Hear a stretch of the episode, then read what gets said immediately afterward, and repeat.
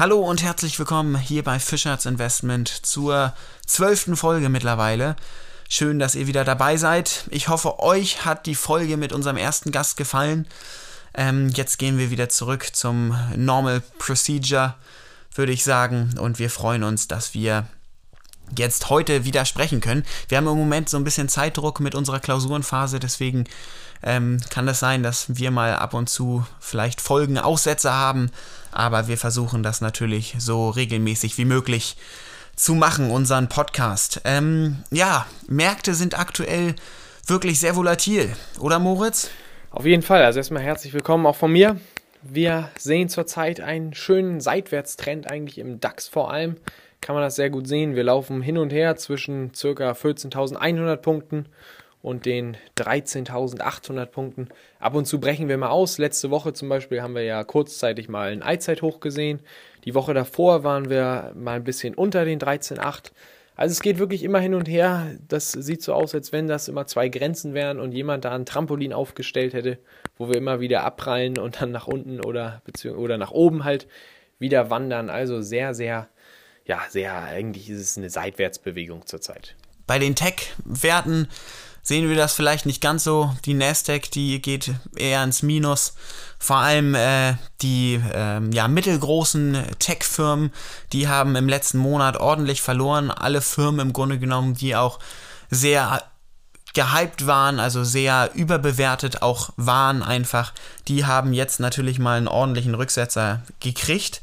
Und äh, da sehen wir zum Beispiel Zalando mit minus 25% in einem Monat. Ähm, wir haben zum Beispiel NIO, die sind auch sehr stark gefallen. Oder auch Fuel Cell, das ist natürlich etwas, ähm, die sind zwei Drittel gefallen in den letzten ähm, Monaten.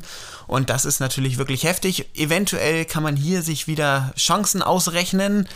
Aber das kann natürlich auch immer sein, äh, dass das nochmal 20, 30 Prozent runtergeht. Da muss man immer gucken, kurzfristig bis mittelfristig kann man da bestimmt äh, mal reingreifen. Aber wenn es um langfristige Investments geht, sollte man jetzt erstmal vorsichtig sein und sich das anschauen, wie sich der Markt weiterentwickelt. Ja, du hast es gesagt. Also vor allem halt alles, was in den letzten fünf, sechs, sieben Monaten sehr, sehr gut gelaufen ist. Es ist ja alles mit Wasserstoff, Elektrotechnologie und auch diese ganzen Online-Sachen. Alles, was während Corona jetzt extrem profitiert hat, das ist ein bisschen zurückgekommen. Vielleicht eine gute Korrektur vom Markt, um jetzt mal einzusteigen wieder. Muss man schauen. Aber es gibt bestimmt immer noch viele Firmen, die trotzdem äh, überbewertet sind, weil sie eben auch noch keine Gewinne machen. Du hast ein paar ja angesprochen, ein paar große Player. Also man weiß nicht, wo die Reise hinführt, aber das ist ja das Risiko, was wir so lieben an der Börse. Ja, genau so ist das. Aber heute wollen wir ja über ein ganz anderes Thema sprechen. Und zwar, ähm, wir wollten uns mal über Warren Buffett unterhalten. Ich meine, das ist ja wirklich eine spannende Persönlichkeit, vor allem natürlich, wenn es um Investments geht. Ja, unglaublich beeindruckend, der Mann. Also er wird ja nicht umsonst als das Orakel von Omaha bezeichnet, Omaha, der Ort, wo er herkommt in der USA. Ich weiß gar nicht, Buffett, der müsste schon an die 90 Jahre alt sein mittlerweile und ist halt damit berühmt geworden, dass er durch schlaue Investments und auch wirklich diese Buy-and-Hold-Strategie, da könnte man fast sagen, das ist die Buffett-Strategie. Also er kauft Aktien und lässt die dann wirklich 30, 40 Jahre in seinem Depot liegen und freut sich da über Gewinne. Also es ist wirklich äh, unglaublich spannend und ein großes Vorbild vielleicht für alle, die an der Börse investieren. Ja, natürlich nicht allein nur die langfristigen Investments, weil der macht auch noch vieles anderes, ähm, wie der da äh, diese überdurchschnittlichen Gewinne schafft. Aber ähm, vor allem, wie Moritz das schon gesagt hat, der hält auch mal die Krisen aus. Dem ist das egal, wenn das auch mal 10 bis 20 Prozent runtergeht ähm, die Aktie, denn der analysiert immer seine Aktien meistens eher qualitativ.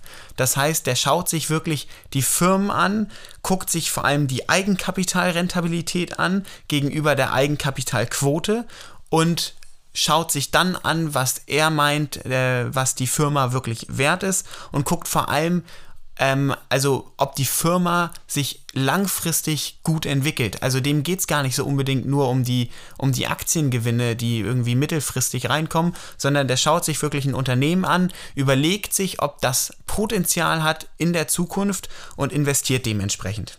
Und das ist, glaube ich, eine sehr spannende Anlagestrategie. Und ich meine, in unserem Alter circa hatte er ja bereits ähm, 100.000 äh, US-Dollar was ja sehr interessant ist, also beziehungsweise, ich habe mir das mal rausgesucht hier, nach dem Ende des äh, Colleges. Also das finde ich, äh, find ich sehr interessant, wie der da schon in so jungen Jahren sehr viel Geld gemacht hat. Weißt du, wie er das Geld am Anfang, wie er zu seinem Startkapital kam? Weil der ist ja schon als Jugendlicher und auch als kleiner Junge eigentlich total begabt gewesen im Dinge kaufen und verkaufen. Hast du das mal gelesen? Ja, ja, teilweise, teilweise. Der hat, der hat nämlich ähm, Coca-Cola-Dosen sich damals gekauft für, ich glaube, da war so ein Sechserpack irgendwie umgerechnet mittlerweile 22 Cent oder so und hat die dann an Sommertagen, an heißen Sommertagen den Leuten verkauft für zwei Dollar. Also er hat damit schon eine riesen Marge gehabt und hat halt erkannt, er muss sich Sachen günstig kaufen und dann irgendwo, wenn die Nachfrage halt extrem steigt und vielleicht kein Angebot da ist, also bei Leuten, die gerade am Strand in der Sonne glühen, dann geht er hin und verkauft denen seine Cola-Dosen zum viel teureren Preis. Und so hat er echt viel Geld verdient am Anfang. Und damals waren, du hast ja gesagt, die 100.000, das ist kaum zu vergleichen eigentlich mit 100.000 Euro heute, weil die waren viel, viel mehr wert. Wir haben ja stetige kleine Inflation und dadurch wird ja das Geld immer ein bisschen weniger wert.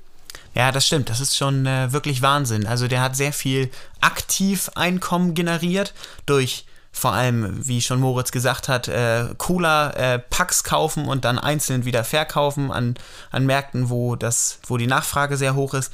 Und dann hat er aber auch ähm, Zeitungsausgetragen, also das ist natürlich auch ein aktives Einkommen gewesen, was er schon früh gemacht hat. Aber vor allem hat er sich auch um passives äh, Einkommen bemüht. Und so hat er zum Beispiel einen alten Spielautomaten aufgekauft, den dann repariert mit einem Freund zusammen und dann in einen äh, lokalen Friseursalon reingestellt und ähm, diesen, also Spielautomaten, diese Flipperautomaten, ich meine natürlich nicht diese, diese ähm, wirklichen Spielautomaten, die Geld ausschütten, sondern Flipperautomaten. Und dann hat er sich diesen Flipperautomaten halt in den lokalen Friseursalon reingestellt, hat mit dem Besitzer ähm, besprochen, dass sie den Anteil teilen, 50-50. Und so hat er es wirklich geschafft, dann innerhalb von äh, drei Monaten das Geld für seinen Flipperautomaten wieder rauszuholen und sich eine neue Flippermaschine zu kaufen. Und so hat er angefangen, da mehrere Flipper hinzustellen, die er dann insgesamt am Ende für 12.000 US-Dollar verkauft hat. Also das ist schon wirklich Wahnsinn. Und da war der gerade mal in der Highschool, also und hat schon so viel Geld gemacht. Wie gesagt, 12.000 US-Dollar, das ist ähm, nicht äh, bewertbar oder vergleichbar mit den heutigen Preisen. Also unheimlich spannend. Oder auch hier ein Rolls-Royce, äh, habe ich noch gelesen, 350 US-Dollar hat er sich einen kaputten Rolls-Royce gekauft.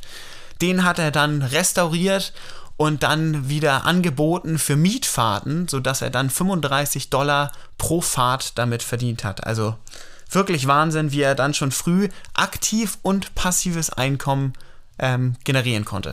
Ja, man sieht da so ein bisschen dieses Schneeballsystem da, ne? Das hat er auch mal gesagt. Das Leben ist irgendwie wie ein Schneeball. Man braucht ein bisschen feuchten Schnee und einen großen, langen Berg, wo der Schneeball dann runterrollen soll und dann wird es zu einer Lawine. Und das kann man ja echt sagen. Der, der, der hat eigentlich Investments getätigt damals, ja, für wenig Geld. Also so ein Flipperautomat oder halt diese kaputten Rolls-Royce, hast du gesagt. Also brauchst ja nicht viel, um da was zu investieren. Und das ist, Risiko ist dadurch auch relativ gering. Und er steckt halt seine Arbeit, seine Mühe rein und hat dann die, ja, die Früchte dann ernten können. Also echt erfolgreich und ist ein Vorbild irgendwie, um Geld zu verdienen. Ich glaube, das kann jeder schaffen, oder? Mit der richtigen Idee. Ja, also unternehmerisches Handeln, ähm, harte Arbeit und äh, vielleicht ein bisschen analytisches Denken. Und äh, ja, so hat er das äh, geschafft. Und ich meine, Investments hat er ja auch schon sehr früh getätigt. Der hat sich mit elf die ersten Aktien gekauft. Äh, ja, und mit 26 hat er dann ja seine erste Investmentfirma gegründet. Und ähm, das fand ich besonders spannend. Das habe ich ja extra jetzt nochmal für den Podcast rausgesucht.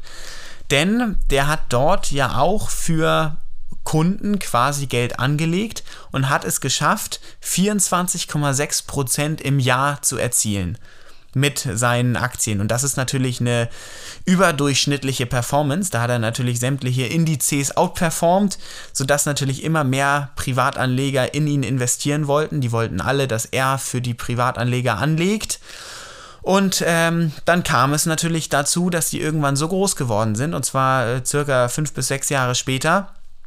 Ähm, und dann hat Buffett irgendwann gesagt, mit 30, Anfang äh, 30, dass seine Investmentfirma, diese Buffett Associates, zu groß geworden ist, um diese 25% im Jahr zu erzielen. Das fand ich spannend. Und dann kam ja Berkshire Hathaway, oder Moritz? Ja, genau, darauf will ich nochmal kurz eingehen, wie denn die Geschichte eigentlich äh, gekommen ist, dass wir da mittlerweile ja eine der bekanntesten Firmen der Welt eigentlich haben. Und zwar ging das damit los, dass Buffett in eine Textil, ja, Textilmanufaktur eingestiegen ist. Auch schon vor ewigen Zeiten, 1950 ungefähr. Und diese Textilfirma lief eigentlich überhaupt nicht gut. Von der konnte man auch Aktien kaufen und die Aktionäre, die waren eigentlich jedes Jahr auf der Hauptversammlung komplett enttäuscht. Die Textilfirma jedes Jahr weniger Gewinne, teilweise sogar in, in die Verluste rein und Buffett hatte halt die größten Anteile daran und wusste nicht mehr so ganz, was er machen sollte. Und hat dann aus der Not heraus jeden freien Cent, den er hatte, hat er dann investiert und zwar in andere Firmen, in Versicherungsgesellschaften, weil ihm dieses Konzept Versicherung sehr gut gefallen hat, weil die ständig ähm, ja, die haben ständig Cashflows, dadurch, dass sie ja immer wieder die Versicherungsprämien von den Kunden bekommen. Und er meinte, das ist ein gutes Konzept, um da langfristig Geld zu verdienen. Und so ging das los und dann wurde seine Textilfirma dadurch immer wertvoller auch, weil eben die eigentlich nur seine Beteiligung an anderen Firmen immer weiter gestiegen sind. Ja, und dann im Laufe der Jahre hat er dann das Textilgeschäft dann komplett abgegeben und ist sich dann nur noch darauf spezialisiert, Anteile von anderen Firmen zu kaufen. Und so ist dann dieses Berkshire Hathaway, ja, hat sich das so entwickelt, wie wir es halt heute kennen. Eigentlich nur noch eine Firma, die Anteile an anderen Firmen hält. Genau, also unheimlich spannend. Vielleicht um das nochmal so ein bisschen abzugrenzen, das ist eine Financial Holding. Das heißt, dass die wirklich äh, Firmenanteile, große Firmenanteile besitzen ähm, darauf aber auf den, auf den wirklichen äh, Geschäftssinn keinen Einfluss nehmen, sondern quasi nur mit äh, Kapital unterstützen und Anteile halten, weil dadurch, dass sie natürlich eine sehr hohe Prozentzahl an dem Unternehmen halten, haben die natürlich auch sehr starkes Mitspracherecht, was sie natürlich nicht unbedingt ausüben wenn es um das Geschäft selber geht der einzelnen Firmen, aber natürlich schon eine bestimmte Richtung vorgeben können. So, und das geht natürlich nicht nur mit Unternehmen, die jetzt an der Börse sind, sondern Berkshire Hathaway, die haben auch unheimlich viele Firmen, die nicht an der Börse sind. So, und haben daran Anteile. Ja, woraus, was, was lernen wir jetzt daraus, Moritz, aus Buffets Anlagestrategien? Vielleicht kann man das nochmal zusammenfassen, so ein bisschen. Also, erstmal sagt er, sucht euch Aktien, oder Unternehmen, die einen wirklichen Marktvorteil gegenüber anderen Unternehmen haben. Dann schaut langfristig, das versuchen wir auch schon immer zu predigen.